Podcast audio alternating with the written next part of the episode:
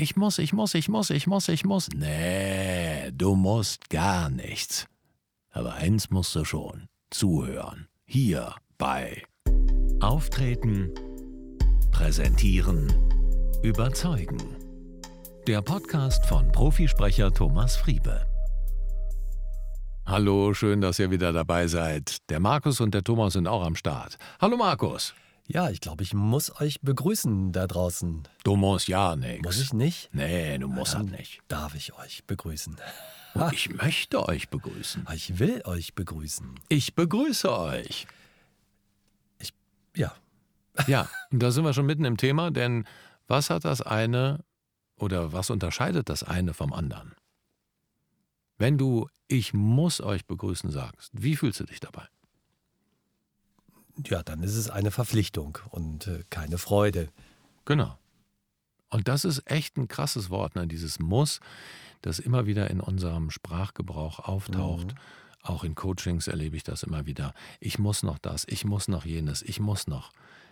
Man selber macht das ja auch, aber man könnte das wirklich oder man sollte das oder wir streichen das einfach aus unserem Wortschatz. Das müssen. Ja. Kann man das? Naja, was passiert dann, wenn du nicht mehr musst? Dann gibt es eigentlich die Varianten, die wir gerade eben hatten. Ne? Dann kann ich, dann will ich, dann möchte ich, dann darf ich. Genau. Ganz Mhm. genau. Und dadurch kriegt das diese Belastung, die Belastung wird dir genommen Mhm. und dieser Druck wird dir genommen.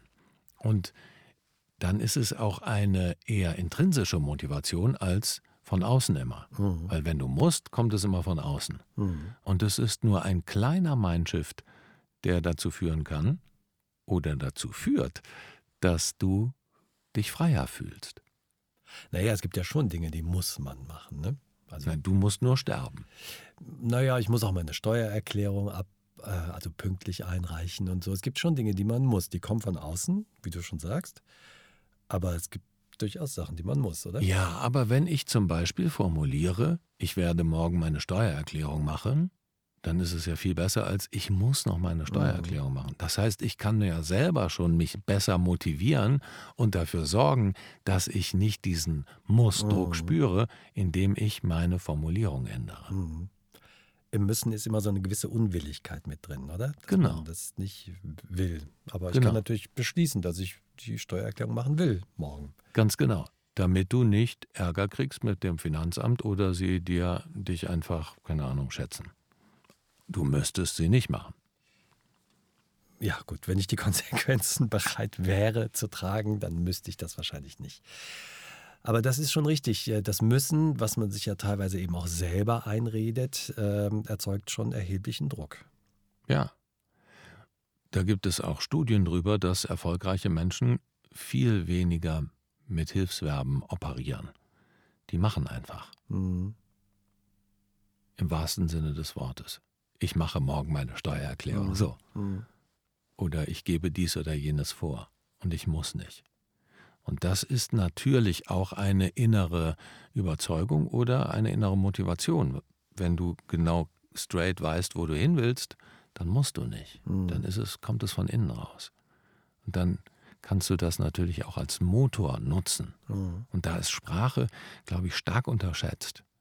Wir haben jetzt schon vier Minuten nur über das kleine Wort müssen geredet. Mhm. Es gibt natürlich noch ganz viele äh, Möglichkeiten, auch in welchen Tempi ich rede, also welche Zeitformen ich nutze. Mhm. Wenn ich immer in der Vergangenheit rede und viele Menschen reden oft in der Vergangenheit, dann sind die auch wirklich mehr vergangenheitsorientiert. Was wir oft machen, und da sind auch, gibt es Studien und Sprachforscher haben sich damit beschäftigt, ähm, dass wir oft unsere Zukunft auch in die Gegenwart packen, indem wir alles im Präsens besprechen. Zum Beispiel. Nächste Woche fahre ich nach Berlin. Nächste Woche fahre ich nach Ja. Berlin. Ist Präsens. Präsenz. Mhm. Nächste Woche werde ich nach Berlin fahren. Ist schon ein bisschen weiter weg.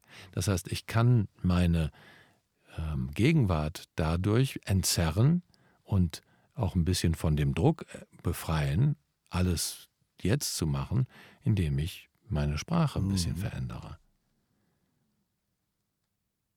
das entlastet dich sozusagen, indem du das Aktuelle in der Gegenwart formulierst und das Zukünftige in der Zukunft. Mhm.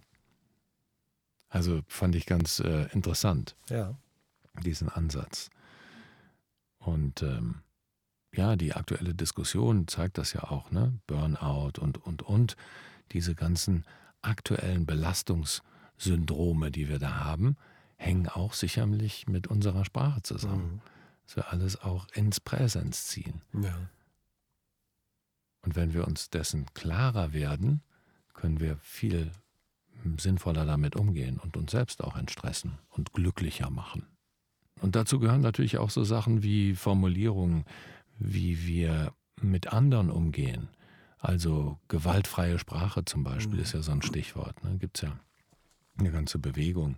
Aber Projekte werden abgewürgt oder in Angriff genommen mhm. oder vor die Wand gefahren oder das sind dann Metaphern, die da mhm. reinspielen, aber die aber die, das Gegenteil von gewaltfreier Sprache sind. Dann. Ganz genau, mhm. die absolut brutal sind. Mhm. Und wenn wir uns dieser äh, wenn wir uns dieser Formulierungen bewusst sind, dann können wir viel erreichen, mhm. weil dann können wir Dinge sanfter gestalten, können eine hm, Gesprächskultur entwickeln. Ja, das ist insgesamt positiver und motivierendere Sprachen. Aber das bedeutet natürlich, dass man sich zum Teil eben auch selber ein bisschen überprüft, wie man so spricht. Ja. Hm, das ist wahrscheinlich eher ein Prozess, in dem ich mich dann beobachte und mal äh, in mich hineinhorche, wie ich denn eigentlich die Dinge formuliere. Ja. Hm. Die Sprachwissenschaftlerin Scheuerl Deversdorf heißt die, komplizierter Name, hat äh, davon berichtet in einem Buch, dass äh, Hebammen ähm, sagen, dass äh, für Frauen die Geburten leichter sind, wenn sie auch in der Formulierung sagen, sie bekommen Kinder und sie kriegen keine. Kriegen im Sinne von, okay. ne? Das fand ich auch krass. Also, Wahnsinn. Das ist. Was das ausmacht. Ja, es macht viel aus. Weißt du, was auch viel ausmacht? Zum Beispiel die Satzmelodie. Also wenn du immer mit der Satzmelodie oben bleibst, dann ähm, sorgt es dafür, dass du nicht wirklich auf den Punkt kommst. Aber und dann unterbricht der andere dich auch nicht, oder? Weil er denkt, da kommt noch was. Ja, gut, das ist so eine Politiker-Attitüde. Äh, die gehen immer hoch und immer hoch und in den Nachrichten merkst du ja auch immer, wird dann mittendrin abgeschnitten und dann sind sie aber oben geblieben. genau. Aber wenn du zum Punkt sprichst, dann kommst du auf den Punkt. Dann kannst du einem Statement ein Ab, eine Abrundung geben mhm. und dann kannst du auch irgendwie wirklich ein Statement abgeben, weil du zum Punkt sprichst. Und die Satzmelodie am Ende abzusenken ist natürlich ganz wichtig. Das sollte eigentlich selbstverständlich sein, oder? Eigentlich. Wir haben heute über Sprache diskutiert. Welche Worte brauchen wir, welche Worte sollten wir einfach streichen?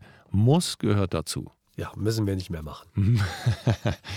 nee, wir könnten uns ja gegenseitig korrigieren. Jedes Mal, wenn ich muss sage, sagst Jetzt. du, Moment nicht. Genau, sehr gut. Wenn meine Kinder zum Beispiel manchmal sagen, ich kann das nicht, dann sage ich immer, Moment, du kannst alles. Das Einzige, was du sagen könntest, wäre, ich kann das noch nicht.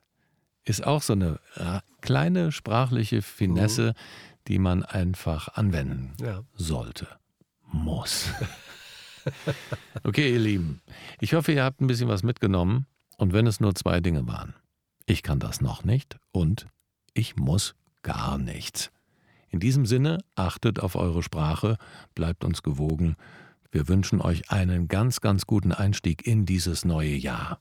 Mit toller Sprache, weniger müssen, mehr wollen und alles Liebe. Euer Thomas Friebe. Ja, bei der Gelegenheit fällt mir doch ein, frohes neues Jahr haben wir noch gar nicht gesagt, oder? Haben wir nicht gesagt? Hatten wir bislang noch nicht gesagt. Dann singen wir das jetzt. We wish you a Merry Christmas. We wish you a Merry Christmas. We wish you a Merry Christmas and a Happy New Year. Über das sagen, Merry Christmas, Christmas ist ja schon eine Weile her. Ja, über das Merry Christmas kann der Sven ja dann einen Pieper drauf machen.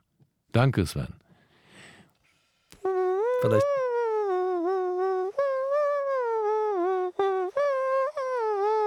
and a happy new year. Siehst du, ich habe dir ein bisschen Arbeit erspart, Sven. Dann brauchst du den Pieper nicht drauf zu machen. Alles Gute. Tschö. Also auch von mir alles Gute und ähm, ja, dann bis zur nächsten Folge am kommenden Mittwoch. Tschüss. Tschüss. Alles Liebe, euer Thomas Friebe.